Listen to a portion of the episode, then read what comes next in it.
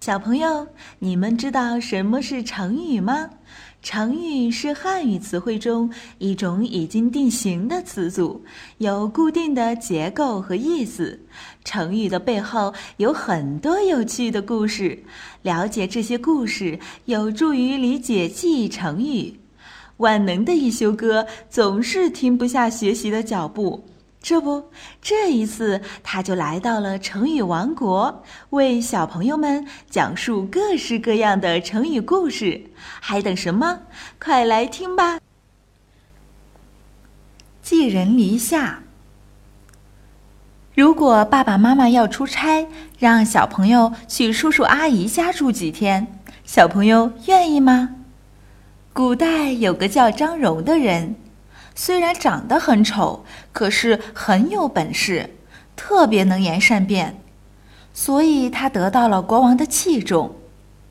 有一次，国王跟张荣讨论书法，说张荣的书法很好，可是不像古代两位大书法家的字。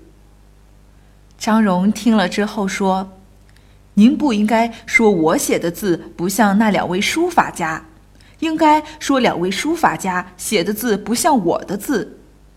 张荣主张做人做事，尤其是写文章，都要有自己的风格。他说：“我们男子汉大丈夫，做事怎么能像小麻雀一样躲在别人的屋檐下面呢？”所以后来人们把张荣的话总结成了一个成语，叫做“寄人篱下”。用来形容那些依靠别人生活的人。现在小朋友知道“寄人篱下”是什么意思了吧？可是爸爸妈妈一定不会这么对小朋友的哦，他们只是太忙，把你送到叔叔阿姨家，很快就会回来的。好了，想要了解更多内容，微信关注“艺修哥”，记住是艺术的“艺”哦。Bye.